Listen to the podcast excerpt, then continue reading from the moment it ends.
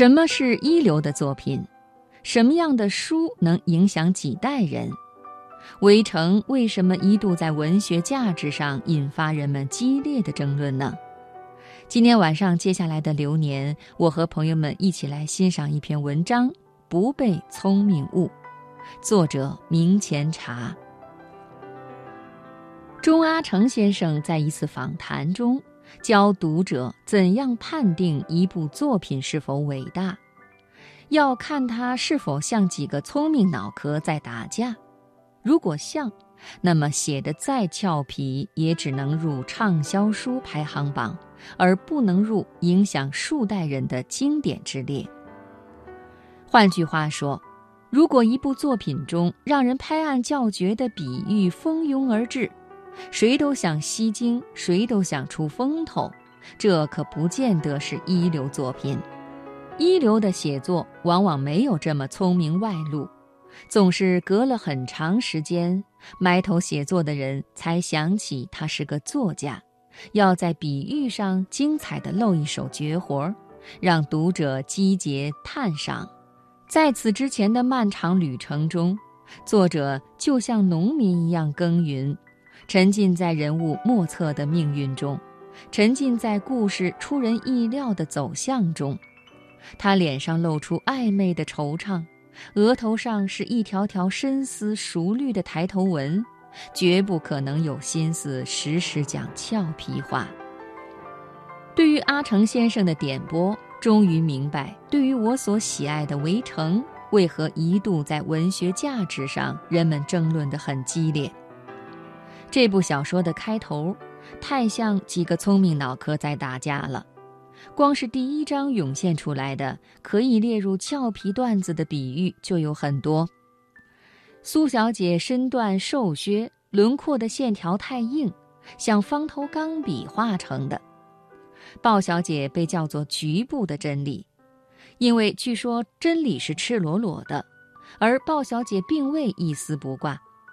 忠厚老实人的恶毒，像饭里的沙粒，或者出骨鱼片里未净的刺，会给人一种不期待的伤痛。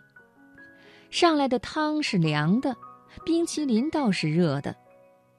鱼像海军陆战队，已经登陆了好几天。每一页、每一节、每一个人物出场，钱钟书先生都奉献了让人难忘的毒辣刻画。然而，读者的注意力很可能被这些聪明绝顶的比喻分去大半，以至于读到第三章，方鸿渐、苏小姐、唐小姐的形象还是有一点虚浮。一想到他们之间各种纠葛的缘起，还得翻到前面去重读。杨绛先生回忆说：“一九四四年，钱钟书开始写作《围城》的时候，家境非常困顿。”杨绛去一家小学谋求教职以贴补家用，为了让钟书先生安心写作，少受时局和开销的影响，他辞退仆役，自作造虾币。因此，钟书先生每写几页都要给造虾币看看。可能正是基于这种苦中作乐的心态，围城一开始就陷入俏皮讽刺的汪洋中。无论是人物的肖像，还是微妙的心理；无论是对天气的描摹，还是表情的变化，无处不是穷尽聪明人的想象。然而，这部小说的基调逐渐变得深沉朴素，这要归功于方鸿渐一行到达三闾大学后与孙柔嘉的婚姻。为了结婚，孙小姐使出了秘而不宣的手段。